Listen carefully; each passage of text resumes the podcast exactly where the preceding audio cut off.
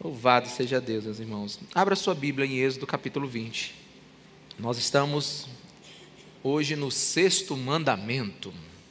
No sexto mandamento. Coloquei como título dessa mensagem: Viva e deixe viver. Mas para lembrar onde nós estamos, nós estamos na segunda lei, no segundo mandamento da segunda tábua. Os primeiros quatro mandamentos estão em uma tábua e os outros seis mandamentos estão na segunda tábua. Os primeiros quatro mandamentos é a nossa relação com Deus. E os outros seis mandamentos é a nossa relação com o nosso próximo. Domingo passado nós falamos em honrar pai e mãe.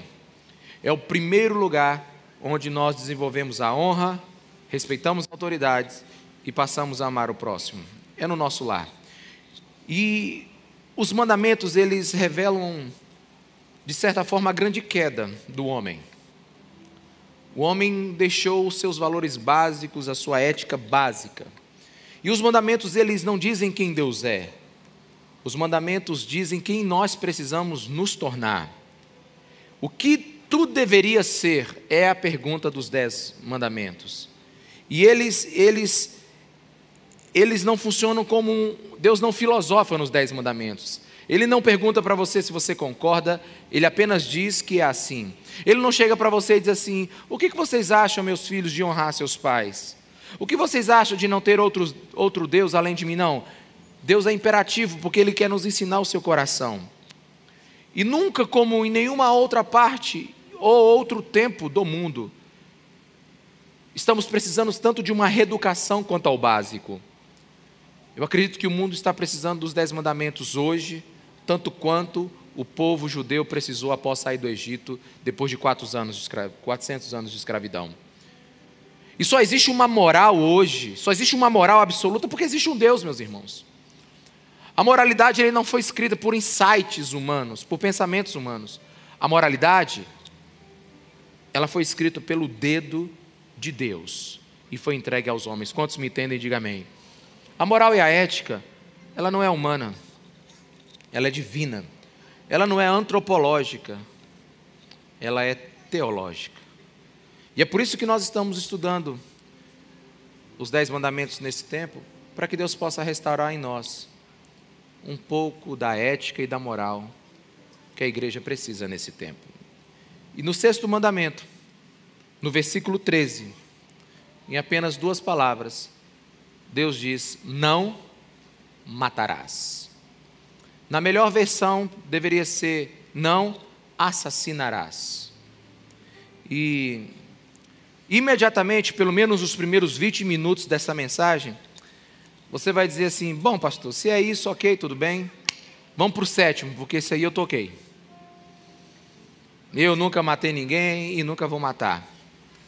Esse aí eu tenho certeza que eu estou bem. E se é um mandamento que todo mundo concorda que tem que obedecer, é esse. Mas a verdade, meus irmãos, é que esse mandamento, dentro dele, tem muitas coisas que nós vamos ter que aprender a lidar hoje. À primeira vista, esse mandamento ele parece ser muito fácil de ser respeitado. Mas nós precisamos entender o que Jesus quer nos ensinar através desse mandamento. Hoje nós vivemos um mundo onde achamos que a violência está do lado de fora.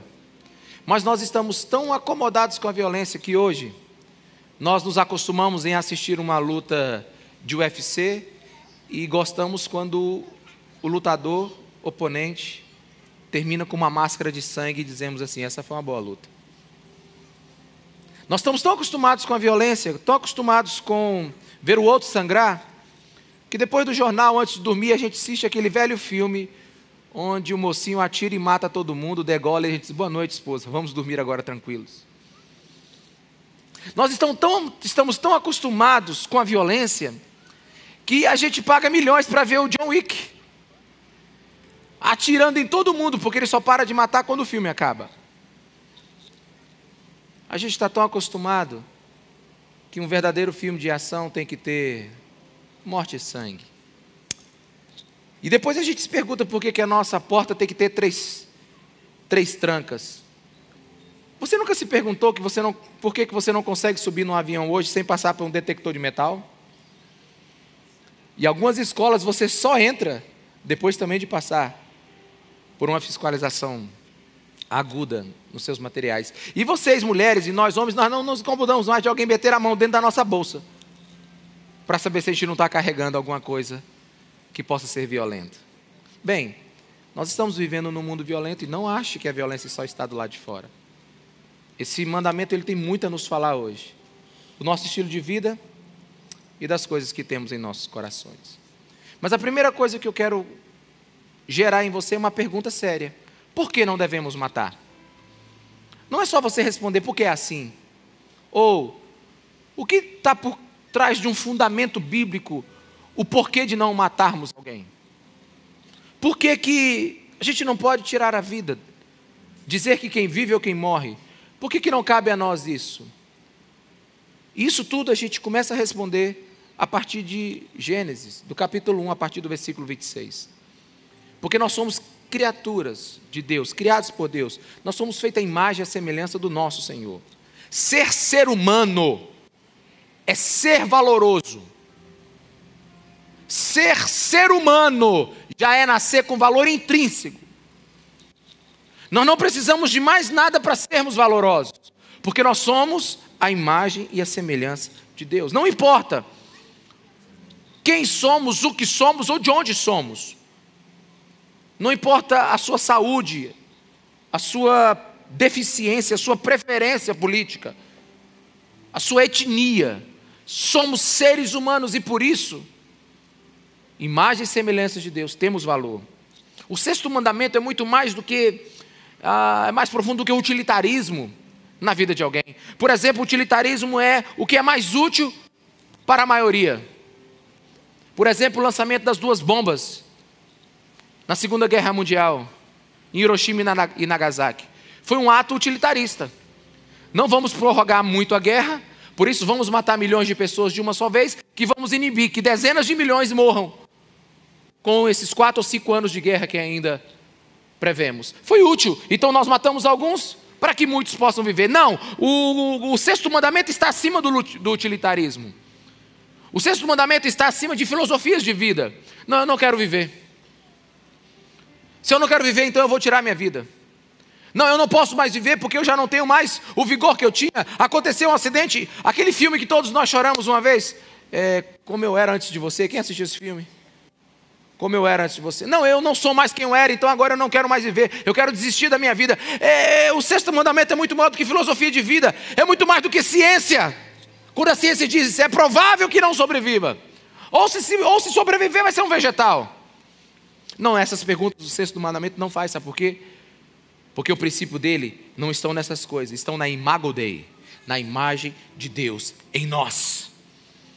E se Deus deu vida, somente Ele pode tirar. O sexto mandamento, ele, ele, ele é uma declaração à santidade da vida. E ele é uma declaração à soberania de Deus sobre nossas vidas. Se Jesus é criador, governante, ele também é sustentador da vida. E a prerrogativa de tirar a vida é somente daquele que doa, o nosso Senhor Jesus Cristo. Quantos me entendem, diga amém. Mas vamos direto a esse mandamento. O que, que ele, o que, que ele proíbe? O que, que ele diz que não tem que fazer? Não matar. Na verdade, a melhor tradução é não assassinarás. Não tirar a vida de alguém de um inocente. A Bíblia traz algumas situações para você entender como a Bíblia é específica sobre isso. Por exemplo, a Bíblia condena o homicídio negligente. Todos nós sabemos isso hoje na vida real. Né? Você está dirigindo um carro, mas você não quer matar alguém.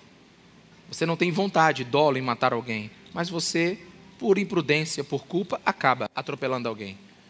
É o homicídio negligente. E a, e a Bíblia cita um exemplo, a partir de Êxodo 21, versículo 28 e eu queria que você imaginasse a situação que diz assim: se um boi chifrar um homem ou a mulher, causando-lhe a morte, o boi terá que ser apedrejado até a morte e a sua carne não poderá ser comida. Mas o dono do boi será absolvido. Se o boi matar, o boi está absolvido. Agora, se, versículo 29. Todavia, o boi costumava chifrar e o dono, ainda que alertado, não o manteve preso, e o boi matara o homem ou mulher, o boi será apedrejado e o dono também será até que seja morto. Bem, isso aqui é uma lei civil do tempo de Jesus. Israel usou isso aqui como lei civil, mas qual é o princípio que está aqui? Deus está ensinando que não basta não matar o inocente. Deus está ensinando que é para você evitar que ele morra por causa da sua culpa, da sua negligência. A Bíblia é tão interessante sobre isso que em Deuteronômio 22, 8, ela diz assim: Quando você construir uma casa nova, faça um parapeito em torno do terraço para que não traga a sua casa culpa para, pelo derramamento de sangue inocente, caso alguém caia do terraço. A Bíblia está dizendo assim: se você vai construir uma casa, constrói de um jeito que não mata ninguém. É mais ou menos o engenheiro que constrói um prédio. Se o prédio cai por culpa, negligência, imprudência, imperícia dele, se um carro não funciona o freio, a culpa é da concessionária. Então Deus está nos ensinando aqui que esse, esse homicídio negligente também está dentro desse mandamento. Também está dentro desse mandamento suicídio. Ato de tirar a sua própria vida. Meus irmãos, e aqui eu quero ser curto e direto, depois a gente conversa no privado. Suicídio é pecado, mas não pecado sem perdão. A posição que eu tenho é que suicídio é pecado, mas não pecado sem perdão. A Bíblia declara o pecado sem perdão e, não, e dentre eles não está o suicídio. Matar a si mesmo é um tipo de assassinato, mas não sem perdão. Por isso, na Bíblia nós temos pelo menos cinco suicídios que foram ocasionar em momento de vergonha e derrota. Os pais da igreja dizem, Tomás de Aquino, que aquele que se mata, ainda assim mata um homem. Então, infringe o sexto mandamento. E se você pensou alguma vez em suicídio, se já tentou suicídio, se uma voz na sua cabeça veio com essa informação, deixa eu ser bem claro para o seu coração: nunca foi e nunca será a voz de Deus. Quantos me entendem? Diga amém. Você não é senhor da sua vida, é Deus que é. E é Ele que tira e é Ele quem dá. Na Bíblia, homens como Moisés e Elias pediram a morte a Deus, mas Deus não a deu. Até porque, se Deus permitisse o homicídio, ele estava nos privando de algumas coisas, pelo menos de Jeremias 29, 11, que diz assim: Porque sou eu, Senhor, que conheço os planos que tenho sobre vocês, diz o Senhor, planos de fazê-lo prosperar e não lhes causar dano, plano de dar-lhes esperança e um futuro. O suicídio jamais seria aprovado por Deus, porque inibe suas promessas e infringe seus mandamentos. Também dentro desse sexto mandamento está a eutanásia, que é o suicídio assistido. Muitos países já têm isso como leis, mas é uma questão ética muito controversa. Porque os mesmos países que digam, dizem digam não a suicídio, são os mesmos países, como a Holanda, por exemplo, que dizem: está pensando em suicídio? Existe ajuda. Podemos facilitar as coisas para vocês. Então a eutanásia, que é o suicídio assistido, também é pecado. Está dentro desse mandamento. E não importa a situação física que a pessoa está. A vida pertence a Deus. E é um pecado o ser humano querer ter propriedade sobre ela. Nem da sua própria vida, nem da de ninguém. Ah, um outro exemplo é a guerra. Né? Existem exceções para esse mandamento? Tem. Existem exceções para que você é, possa matar e não ser culpado? Tem. Um deles é a guerra. Na guerra não assassinamos, na guerra protegemos inocentes. Inclusive, Lucas 3,14 fala que alguns soldados chegaram para João Batista e falaram assim: João Batista, o que a gente tem que fazer? Ele diz: para de praticar extorsão, pare de falar falsamente sobre alguém, né? contente-se com o seu salário. E aí, muito mais. Ele não disse: saiam do, do, do, do exército e parem de matar pessoas. Não. Porque, para a Bíblia, o propósito do exército não é tirar vidas, é proteger um povo. Então, se você está no exercício da soberania do seu país, é uma exceção esse mandamento. A outra é, lógico, a autodefesa. É.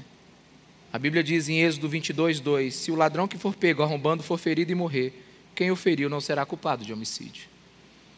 Então a gente pode se defender. Mas a Bíblia também é um pouquinho mais detalhista. Ela diz no versículo 3 do capítulo 22 de Êxodo: Mas se isso acontecer depois de nascer do sol, você será culpado de homicídio. Ou seja, você só pode se defender se for uma defesa legítima, real. Se você viu que você já pode se defender sem matar alguém, você deve fazê-lo. Bem, até aqui você poderia dizer, pastor, eu estou achando muito legal essa informação que você está me dando aí, mas eu nunca matei ninguém, nunca vou matar. Eu acho que a gente já pode passar para o próximo mandamento. Aliás, pastor, eu não sei nem que para que serviu essa mensagem até aqui agora. Mas eu queria que você pegasse agora o seu equipamento de mergulho. Porque a gente vai sair agora da superfície do mandamento. E a gente vai mergulhar para onde Jesus quer que nós o respeitemos e vivamos. Abra sua Bíblia em Mateus capítulo 5, a partir do versículo 21. Diz assim a palavra de Deus na minha versão. Jesus dizendo: Vocês ouviram o que foi dito aos seus antepassados? Não matarás. E quem matar estará sujeito a julgamento. Mas eu lhes digo que qualquer que se irá contra o seu irmão estará sujeito a julgamento. Também, qualquer que disser ao seu irmão Racá, será levado ao tribunal. E qualquer que disser louco, corre o risco de, de ir para o fogo do inferno. Preste atenção aqui. Jesus está dizendo: vocês ouviram, não é vocês leram. O que Jesus está dizendo aqui não é que no Velho Testamento está errado. O que Jesus está dizendo é que interpretaram errado o Velho Testamento para vocês. Os fariseus diziam que não matar era simplesmente não agir externamente contra a vida de alguém. Eles fizeram desse mandamento, ah, eles restringiram esse mandamento à proporção que eles queriam. Mas Jesus está dizendo que mais importante aqui é entender o espírito da lei. Os fariseus diminuíram esse mandamento para caber dentro das suas próprias opiniões. Mas Jesus está dizendo agora sim: vocês ouviram esse ensino sobre o mandamento de Moisés, mas não era isso que estava na cabeça de Deus quando ele os deu. É muito mais do que isso, versículo 22. Aquele que disser Racá será levado ao tribunal, cometeu assassinato. Muitos aqui talvez sejam muito parecidos comigo que não gostam de chegar a pegar numa arma de fogo. Eu não gosto de, de pegar numa arma. Eu não, eu não tenho prazer de atirar. Eu não gosto de faca, inclusive eu não sei nem manejar faca. Esses dias lá na. A gente tirou uns dias na fazenda, agora no começo do ano. E aí eu descobri uma coisa: maranhense descasca a laranja assim, né? Mas a gente que é lá do, do sudeste, a gente descasca a laranja assim, ó. Né? Aí o cara disse: Mas nem usar faca você sabe, pastor. Eu digo: né? Eu falei: Eu não sei usar faca, eu não sei usar arma. E a gente acha que por isso nós não praticamos esse mandamento. Nós não infringimos esse mandamento. Nunca ameaçamos ninguém com faca ou arma, ou nunca tiramos, nunca tiramos a vida. Mas Jesus está dizendo: se você abrigar ódio, ira no seu coração, chamar seu irmão de racal, ou seja, de tolo, de imbecil, de imprestável, e na tradução mais literal é cuspir na cara dele, você não perfurou ele com um punhal, você perfurou ele com palavras, com atitudes. Porque assassinato, meus irmãos, segundo Jesus Cristo de Nazaré, segundo o sermão da montanha, não começa com a mão armada, mas começa com uma mágoa no coração. Quantos me entendem? Diga amém. Não matamos apenas com arma nas mãos. Jesus aqui, ele, ele, ele faz uma, uma, uma grande semelhança entre violência física e violência verbal. Parece que Jesus coloca dentro do mesmo pacote uh, faca e palavras. E como diz um teólogo, faca e fofoca matam da mesma maneira. Jesus aqui está falando de nossas atitudes e como elas, elas se originam no nosso coração. Porque existe balas disparadas de armas e existe palavras disparadas pela língua. E Jesus diz que ambas as coisas estão matando por aí.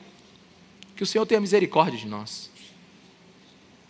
Porque Jesus está dizendo que seja a mão que aperta o gatilho ou a língua que solta a palavra, vem do mesmo coração cheio de ódio.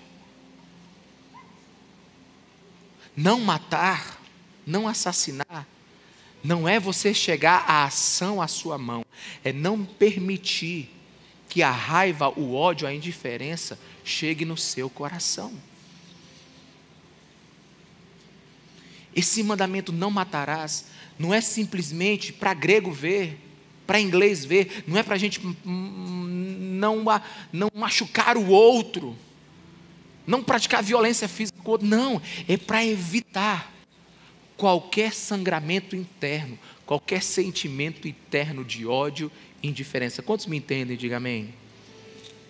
Então, vamos colocar todo mundo aqui dentro da mesma panela? É tão errado odiar os que realizam aborto como aqueles que abortam.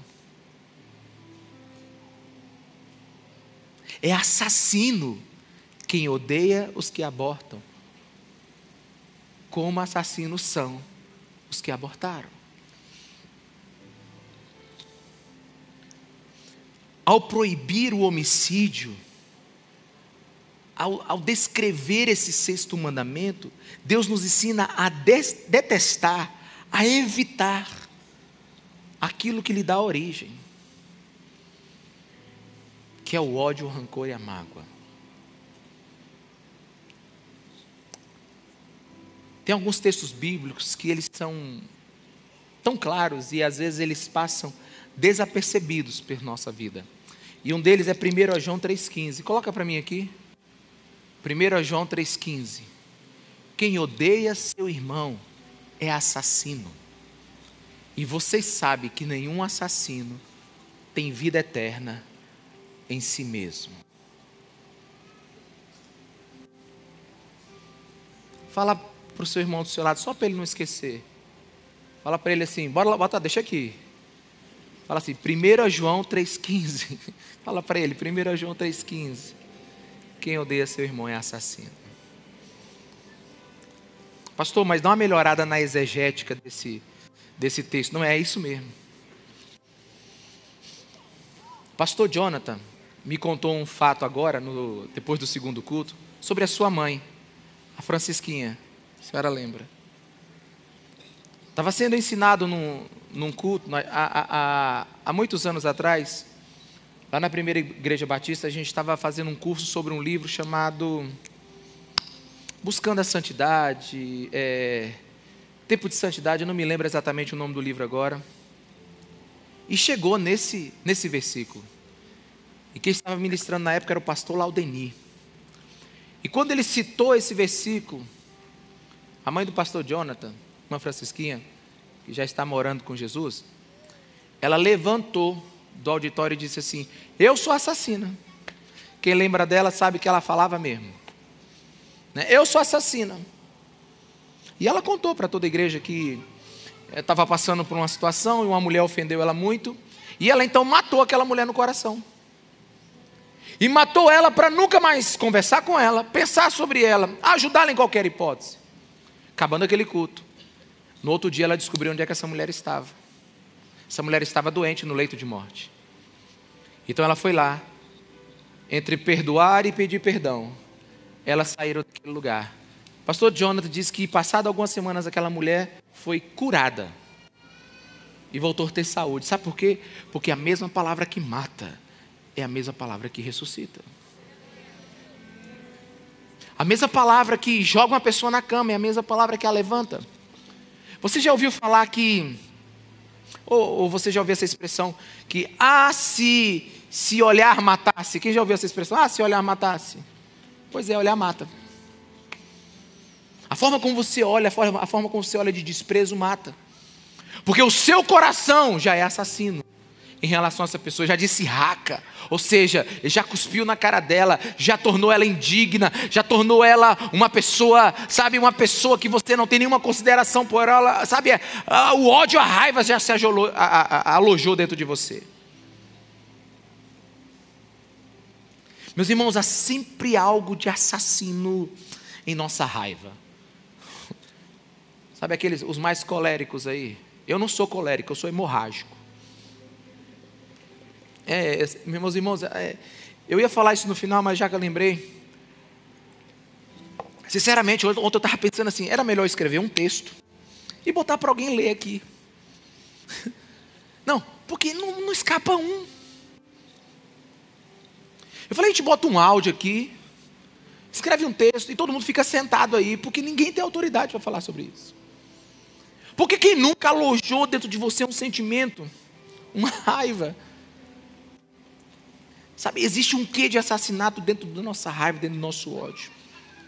E como eu falei, palavras matam e palavras ressuscitam. A Bíblia diz em Provérbios 2,18: há palavras que ferem como espada, mas a língua dos sábios traz cura.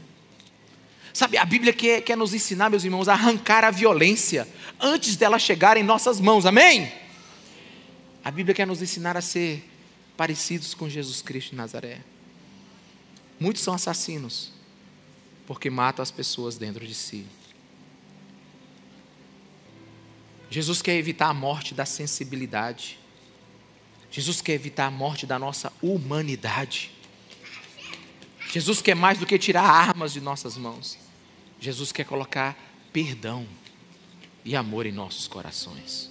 Por isso, sem dúvida, diante da palavra de Deus, eu poderia dizer aqui, à luz dos ensinos de Jesus, muitos que moram em bairros agradáveis, trabalham em bons empregos, têm reputação ilibada, reconhecida na sociedade, frequentam igrejas, possuem títulos, por causa dos seus corações, são assassinos, semanalmente, mensalmente, em suas vidas.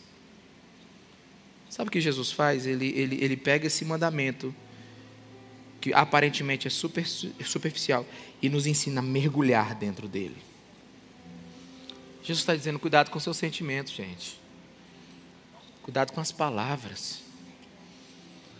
E, e, tem ainda o tipo de assassino de aluguel. Tu quer que eu vá lá falar por você? Já viu? né? Tem os justiceiros. Não, porque tu, tu vai levar esse desaforo para casa mesmo? Quem está me entendendo aqui de verdade, irmão? É, é porque eu sou colérico, irmão. eu, eu, eu, eu enquanto eu estudava esse mandamento de Jesus, é, eu, eu vou ter que pedir vários perdões aqui. E não dá para pregar aqui sem se expor. É. Ainda tem aquele tipo de assassino mercenário. Olha, se você quiser, eu vou para resolver esse problema para você. Né? Conta comigo. Tipo assim, vamos formar uma gangue e matar logo junto. É para falar mal, vamos falar junto. Né? Aliás, é, é... vocês estão entendendo? Tem umas ganguezinhas dentro da igreja. Linguinha afiada. Sabe? E eu, eu, eu louvo a Deus porque está tá lá em 1 João. Eu louvo a Deus porque está lá no Sermão da Montanha. Eu louvo a Deus porque só se estivesse lá em Êxodo 13, o pessoal dizia assim: que exagero, pastor. Você está expandindo demais o negócio. Não. Jesus aqui está nos ensinando que a gente mata não é com a mão armada, é com a língua afiada. Que antes de chegar em nossas mãos já se alojou em nosso coração. Não matarás é muito mais do que tirar a vida externamente.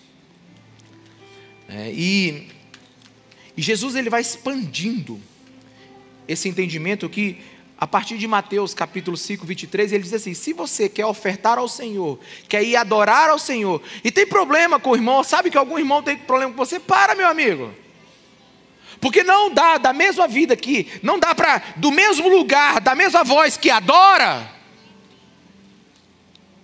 sair palavras de menosprezo.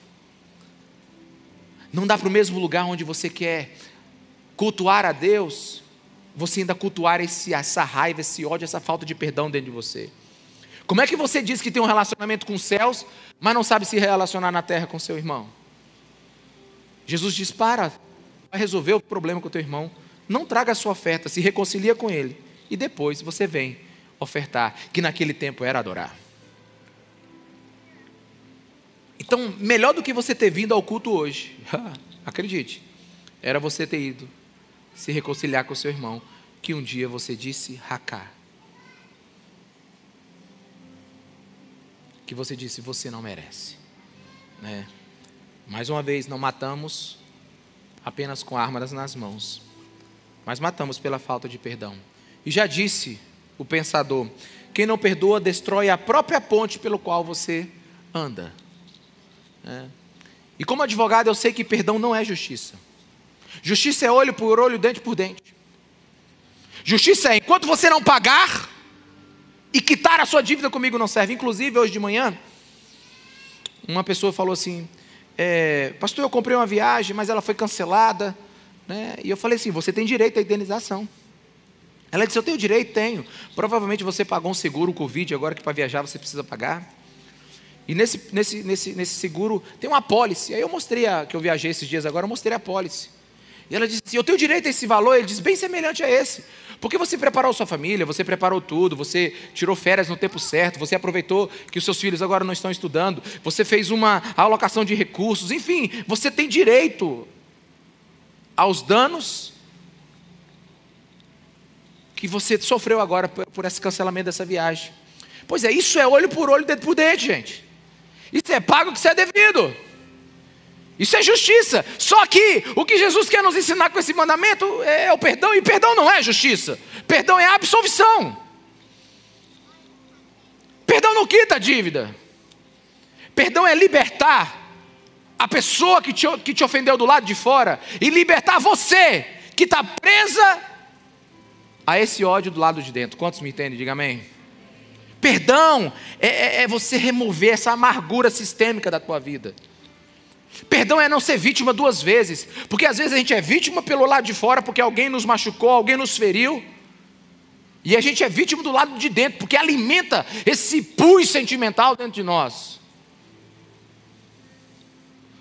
A falta de perdão, ela, ela, ela, ela vai nos transformar exatamente naquilo que nós odiamos, naquilo que a pessoa fez conosco. E, e, Jesus quer nos ensinar a obedecer esse, esse sexto mandamento, porque não colocar isso no nosso coração é, é, é, é cura. Somente o perdão pode expulsar. Uma pessoa me perguntou assim, pastor, o senhor acredita em demônio? Eu digo, acredito. Como assim demônio? Eu acredito em demônio do lado de fora e do lado de dentro. Ele disse, como é que é? Ó, já tem Satanás, os seus anjos, seus demônios, que ficam tentando a gente, que fica, sabe, é o diabo na nossa vida. Mas existem uns demônios que a gente mesmo cria dentro de nós. E um deles é não perdoar. E o perdão expulsa esses demônios dentro de nós. Só tem uma, uma, uma forma de você ver limpo desse, desse, desse ódio que, que ficou incrustado no seu coração, é perdoando. Então não é só matar com as mãos, é matar também com as palavras, com os sentimentos. Quantos me entendem? Diga amém. Tem ar ainda aí no seu equipamento de mergulho, porque nós vamos mergulhar mais um pouquinho agora, porque nós não chegamos no fundo ainda desse mandamento. Se 1 João diz que quem não ama é assassino, em Lucas 10 conta a parábola do bom samaritano. E nessa parábola, Jesus ele, ele narra a seguinte situação: tem um homem que está viajando, vê uns assassinos e roubam tudo que tem e espancam esse homem ao ponto dele estar para morrer. Aí, no versículo 31 de Lucas 10, fala que veio o sacerdote, né? É, o sacerdote é, não, não é o pastor, não, é todos nós. Toda vez fala que o sacerdote é o pastor, né? Mas eu vou botar você dentro desse pacote. Não foi só eu que errei, não. nós somos um, o, o, o povo de Deus, sacerdócio real. Então, o sacerdote estava vindo do culto, ou estava voltando do culto, e ele viu o cara lá, morrendo. A Bíblia diz que ele passou a largo. Tem uma tradução que diz que ele passou pelo outro lado. Aí o bonitão foi embora. Aí veio o levita, assim, o Jackson aqui, ó, tocando. É o pessoal que está lá ajudando na igreja, servindo, os que estão servindo na casa de Deus. Também diz que na hora que viu, na hora que viu, o homem quase morto passou ao largo. Aí nessa história, normalmente a gente só encontra um tipo de assassino, que são aqueles que atacaram o homem. Só que Jesus está dizendo, à luz da palavra dele, que tem mais dois assassinos nessa história, que é o levita e o sacerdote. Porque, pastor, como eles eles cometeram assassinato aqui bem? Eles cometeram assassinato aqui tão simplesmente por não se envolverem numa situação que poderiam resolver. Eles, eles, poderiam ter salvado o homem, mas deixaram ele para morrer. Se não fosse o bom samaritano da história, aquele homem teria morrido. Então eles, eles quebraram o mandamento não por ter agredido aquele homem, mas por não terem ajudado aquele homem. Eles foram assassinos não por matar, eles foram assassinos por não salvar. Martinho Lutero certa vez disse que este mandamento não é violado só quando a pessoa faz o mal, ele é violado também quando a gente não faz o bem. É, é, Deus não apenas nos proíbe de tirar a vida, mas Deus nos ensina a protegê-la. E não é fácil. Eu confesso para vocês que o que Jesus está pedindo aqui tem que ser pelo Espírito Santo. Talvez nos primeiros 20 minutos de mensagem aqui, né, é possível que numa multidão como essa, em três cultos nossos, talvez tenha alguém que tenha matado alguém. Mas na maioria de nós, você falou assim: não, não tenho nada a ver com esse mandamento, bora para o sétimo.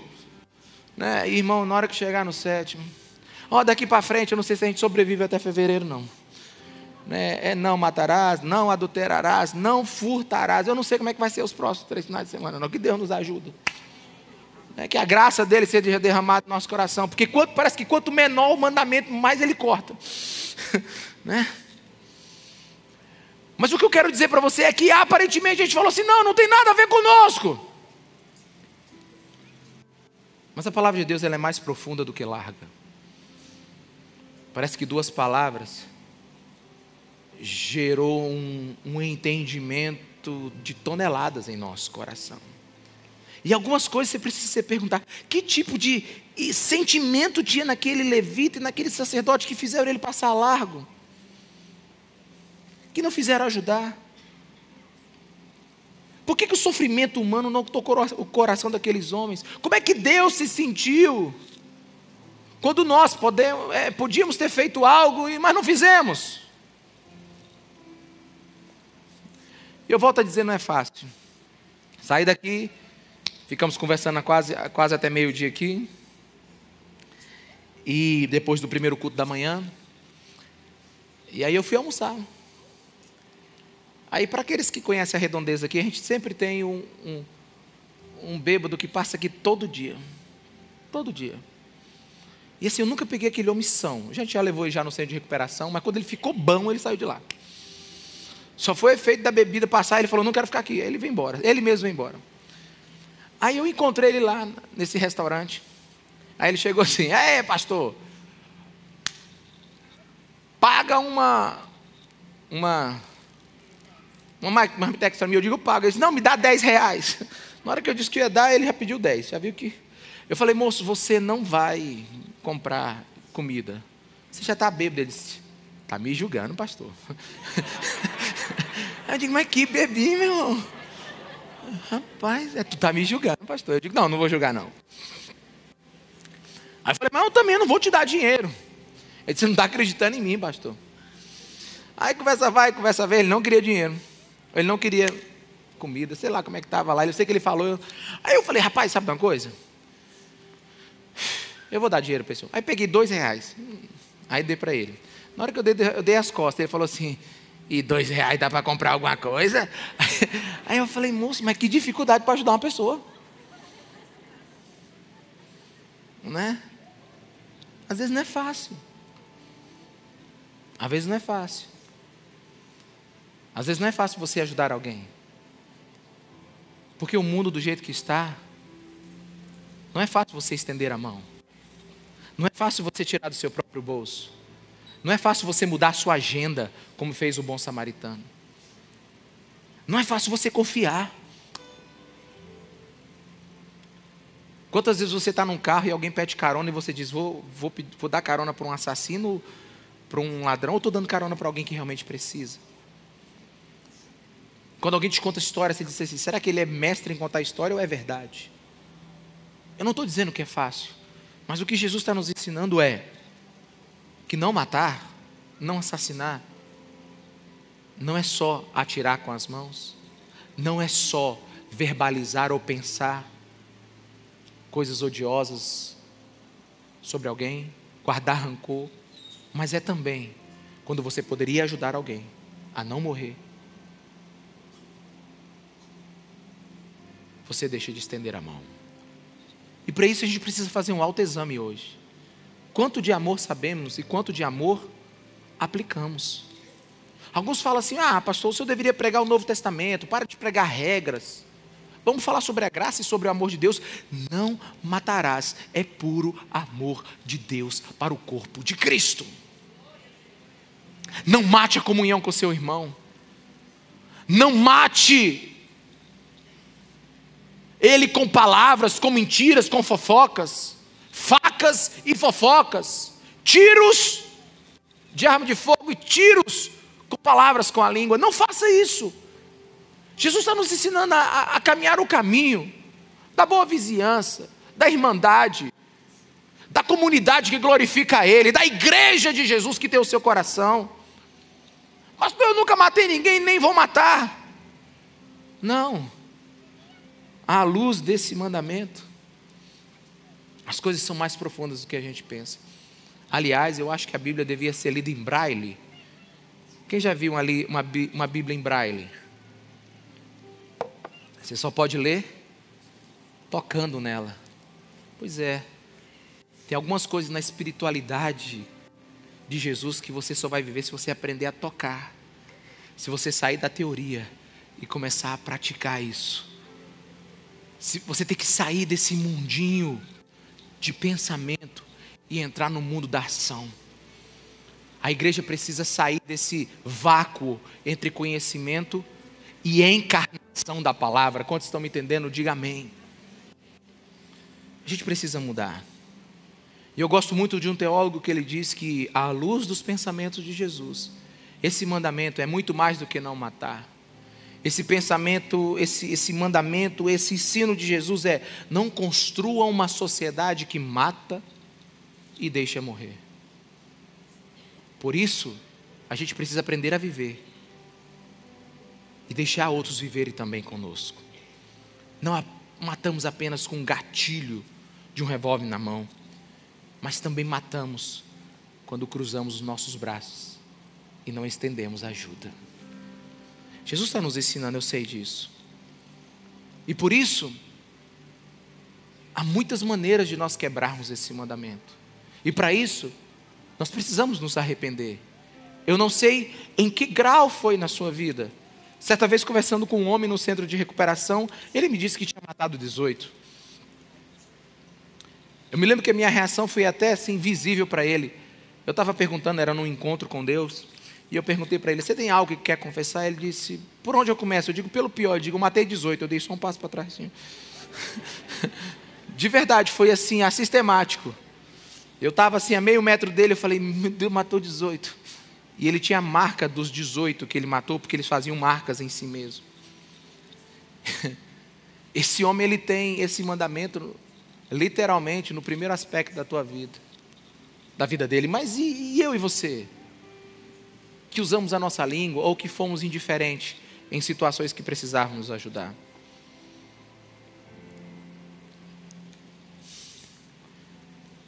E para esse bando de assassino, a gente precisa de um Salvador.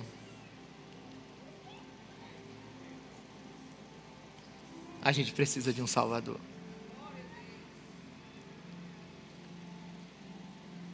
A gente acha que a nossa vida está ruim, né? Aí outros acham que a vida está muito boas. Mas a gente não pode avaliar por isso, a gente tem que avaliar a nossa vida pelo critério chamado Palavra de Deus. Depois de um mandamento desse, e do entendimento que o Espírito Santo quer colocar no teu coração, não o que eu estou dizendo, porque eu quero que você julgue cada palavra que eu estou dizendo. Como é que está a sua vida, a sua alma? Eu descobri que eu preciso de um Salvador. E posso ofender muita gente falando isso. Mas pergunte para a pessoa que está do seu lado aí: você é um assassino? Porque eu já fui. Eu já fui. Eu tenho um cemitério na minha cabeça de tantas pessoas que eu já magoei. Eu não sou o tipo de pessoa que guarda mágoa, mas eu sou o tipo de pessoa que explode. Eu nunca guardei uma mágoa mais do que dois, três dias. Mas eu sou o tipo de pessoa assim que eu explodo. Sabe, a pessoa está falando, eu tchum, já mato ela, sabe? Billy de Kid, eu tenho, sou rápido. Eu sou rápido no gatilho. A pessoa falou, eu. Enquanto ela está falando, eu estou atirando. E eu falei, Jesus, me ajuda. Porque parece ofensor.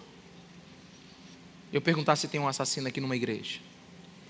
Mas se você já feriu alguém com palavras, se você se sentiu.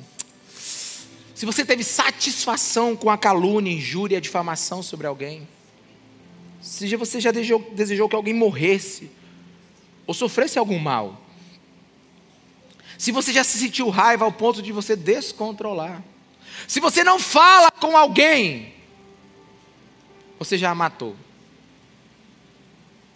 Se você não matou fisicamente, mas deixou ela para morrer, não ajudando.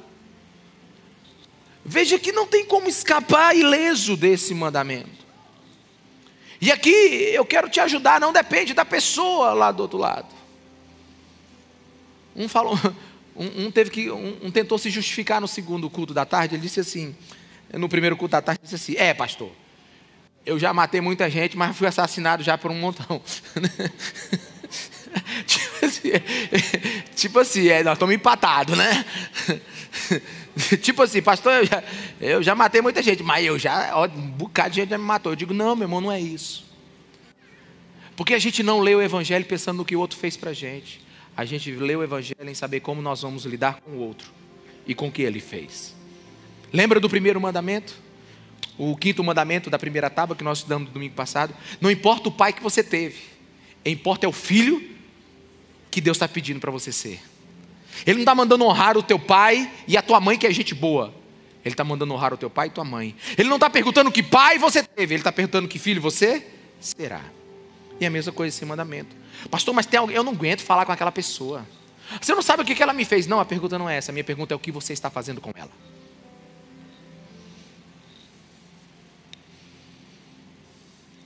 Aí você percebe, você percebe que somente com Jesus a gente pode deixar de, ser um, de ter um coração assassino. Somente Jesus pode nos ajudar a vencer essa ira que está grudada na nossa alma. A gente precisa entregar o nosso coração a Jesus e ao seu poder transformador. Todos nós, de alguma forma, já derramamos o nosso cálice de ira sobre alguém, mas Jesus foi o único que tomou o cálice da ira de Deus sobre si para nos salvar. Somente na cruz, meus irmãos, temos esperança para o nosso coração matador. E eu quero deixar com você a palavra que eu deixei no meu último, na minha última frase sobre esse mandamento. Toda vez que eu preparo um, uma mensagem, eu escrevo um texto ou pelo menos os tópicos, e finalizo ele com uma mensagem para mim. E a mensagem que eu deixei para mim é: Ricardo, comece hoje salvando uma vida, vírgula, a sua.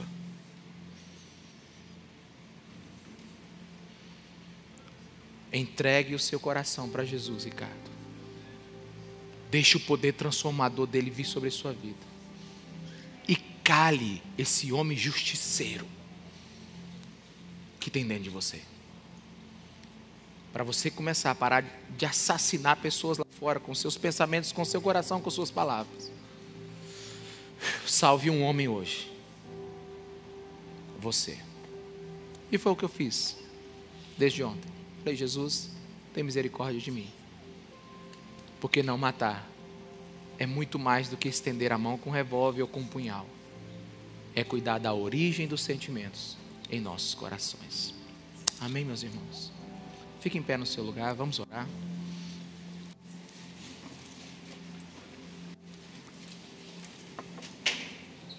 Eu queria aproveitar esse momento. E eu quero me intrometer na sua vida. Eu queria perguntar se tem alguém aqui nesse lugar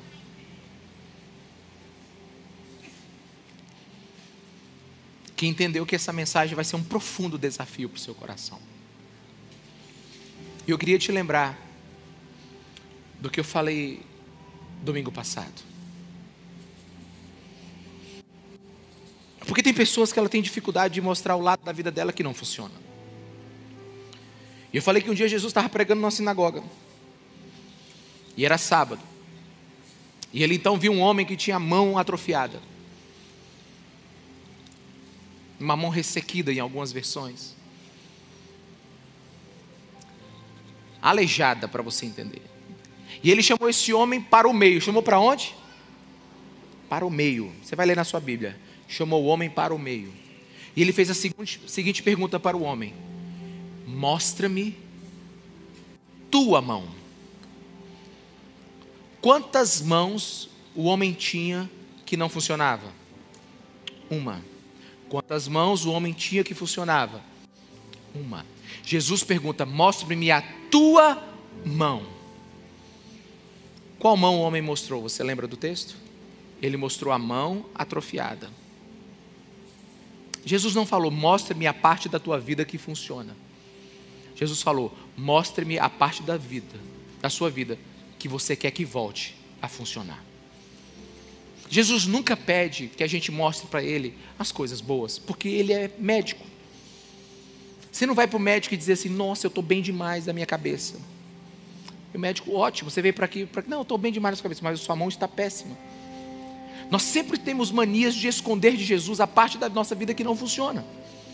Temos mania de falar das nossas virtudes, temos mania de falar das coisas que nós acertamos. Mas esse homem, ele teve uma pergunta muito simples: mostra-me a tua mão. Se ele mostrasse a mão do, boa, ele teria perdido a visitação de Deus na vida dele naquele dia. Quantos me entendem? Mas ele estava no meio. Ele não importou com os olhares da pessoa e mostrou a mão dele que não funcionava. E veio o mestre e a curou. Por que, que eu estou falando isso? Porque eu vou te pedir algo. Se essa mensagem é um desafio para você, tem alojado no teu coração ódio, raiva, rancor, se você assassinou muita gente com suas palavras, e você precisa da ajuda do Espírito Santo para fazer isso hoje, eu queria que você saísse do seu lugar e viesse aqui à frente. Que nós, como igreja, queremos orar por você. Eu sou o primeiro a estar aqui hoje. Eu preciso da ajuda de Jesus.